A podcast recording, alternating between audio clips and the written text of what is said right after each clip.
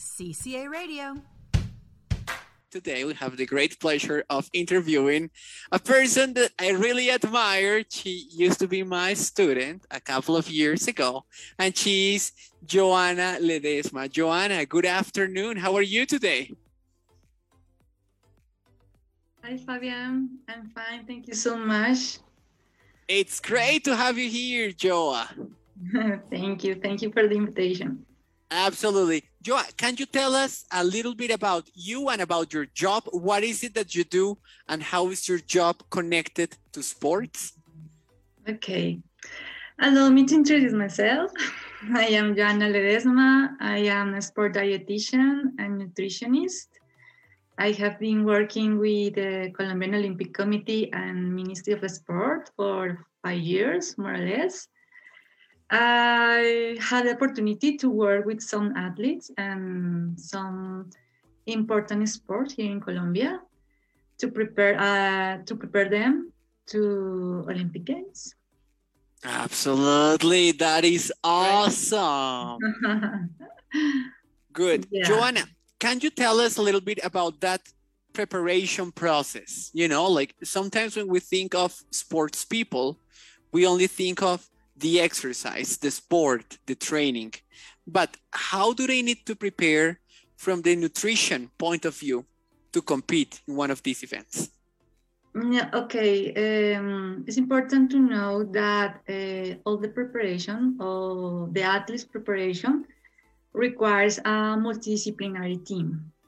So if you see uh, all the professionals that are around the athlete, uh, are very important. So, um, for for instance, uh, sport physician, psychologist, uh, physical therapy, obviously sport nutrition, mm. and sport dietitian. So that is important to keep you in mind. Um, related with or regarding uh, my my profession, uh, sport nutrition has become one of the most important science, sport, sport science into the this process. Uh, we can impact the training, adaptation, and performance with some um, nutritional considerations. For instance, uh, we have to assess um, the energy requirement and nutrition intake according to the training session. That is a, a big uh, issue sometimes to do, but we use some uh, devices to, to, to do it. And uh, the other thing is the body composition monitoring uh, to analyze the body mass and muscle mass and how was the the change uh, between between the different parts of the training plan. And the other is uh, hydration status or how much um, or the amount of carbohydrate intake that athlete need to, to receive in order to, to reach the energy during the race and the prescription of the nutritional supplements too is very important. So all right, do all all that things. all right. Now you're talking about body mass. You're talking about muscle, and one of the of, of the conceptions or misconceptions you will tell us um, has to do with meat and how important meat is in order to produce muscle, to produce these fibers that we need to compete.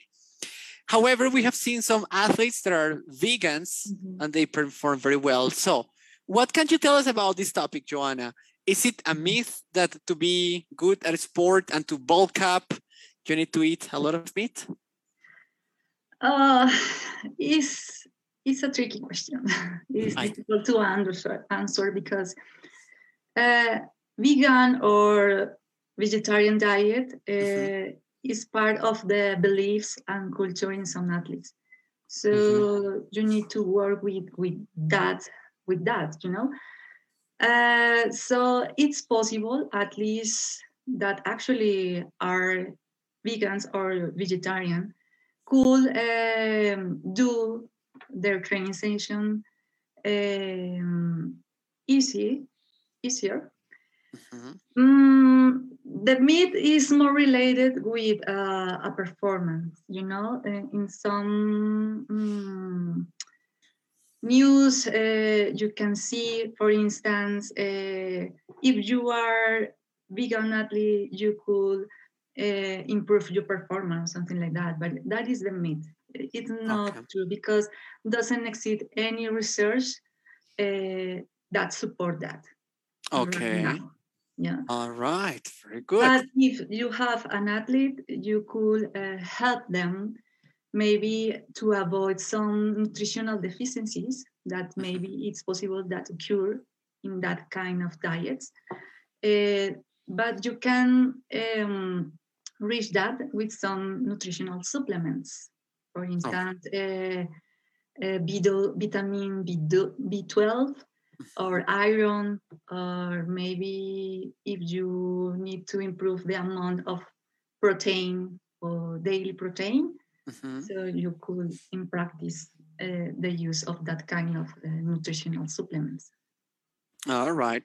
Now, Johana, I know that you can prepare your diet, prepare your food, but mm-hmm. something that I saw in the Olympics um, a couple of weeks ago was the, the importance of hydration. It was very hot and many tennis players, for example, were complaining like, hey, you're, you're to kill us if we're playing it under these temperatures. Um, is there any way to prepare your body for those conditions in terms of hydration? Like, I don't know, I'm thinking like, do you need to drink a lot of water before the event? Like, how does hydration work in this preparation process?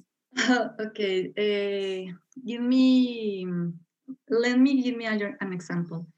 Uh, last month, I, I was in the United States with a race walking team, actually to prepare them uh, for the environment conditions.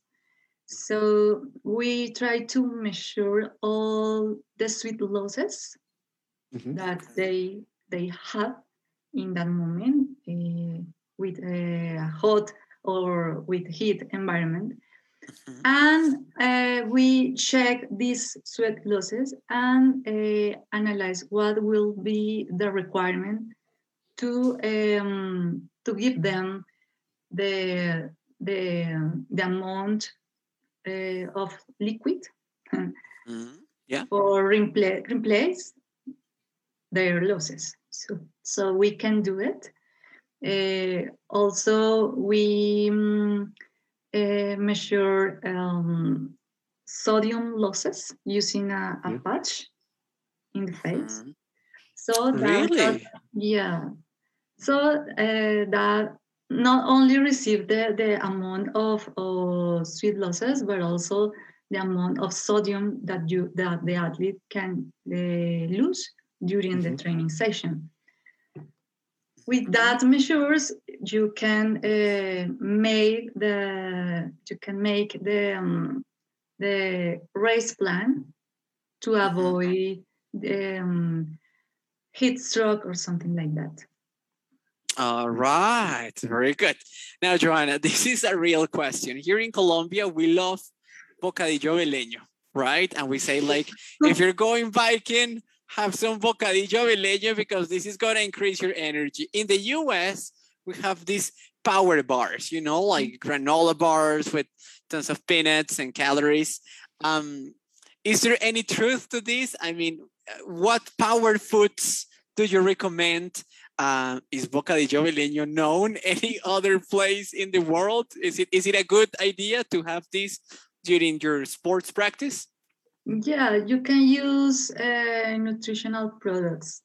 Uh, for instance, sport drinks or gels or gums or bars, anything that you that athlete can receive a carbohydrate mm-hmm. to use as a energy during the race. And other and other athletes uh, in other sports can use it uh, at the same.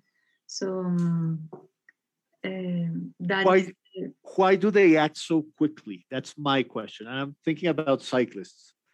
they're in trouble, they just grab the gel, they just do the gel thing, and it's gone. They can function so quickly. Yeah. Why why is it that the effect is so quick? Because is uh, we know that um, that kind of carbohydrate is um, is a simple way of the of carbohydrate. So uh, its name is disaccharide or monosaccharide.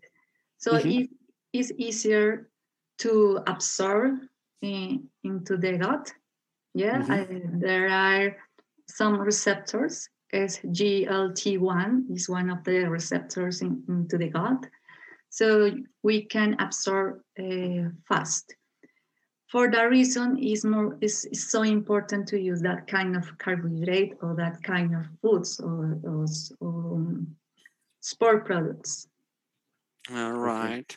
Now, Johana, regarding those products, you know, I was, you know, mentioning the bocadillo veleño, but we have here in Colombia a diet that is based on on where we live.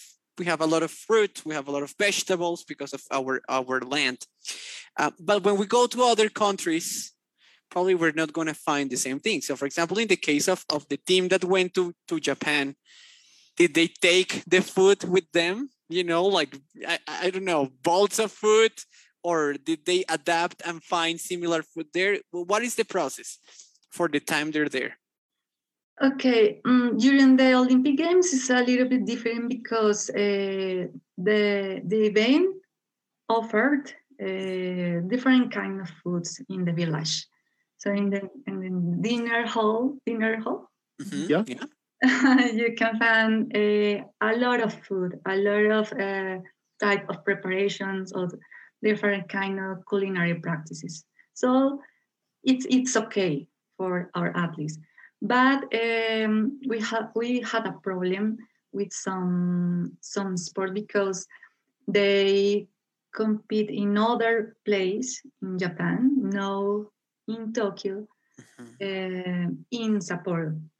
In that case, the the meal plan was different.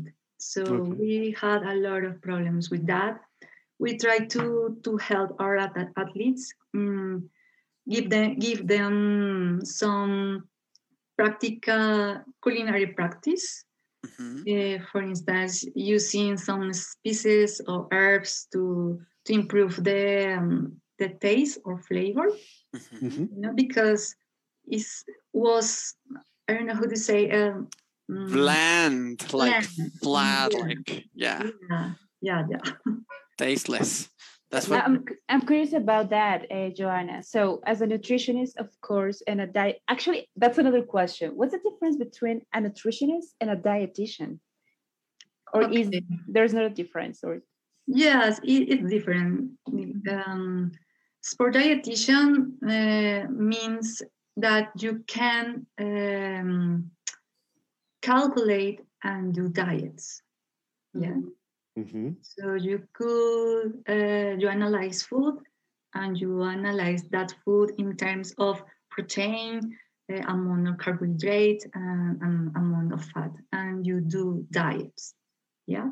So Mhm. uh, if you see, you can find uh, dietitians in clinic or in or in other areas. Mhm. Nutrition is, is more related to nutrition, so uh, guidance, um, uh, practical strategies in terms of improved performance or something like that. So Mm. in that aspect, maybe not only um, we as a professional can affect an athlete, but also you need to um, work together with other professionals to to reach uh, your goals or the goals for the athlete. So it's Oh something. my goodness. yeah. As, as you said, it's a multidisciplinary team working together, you know? yeah.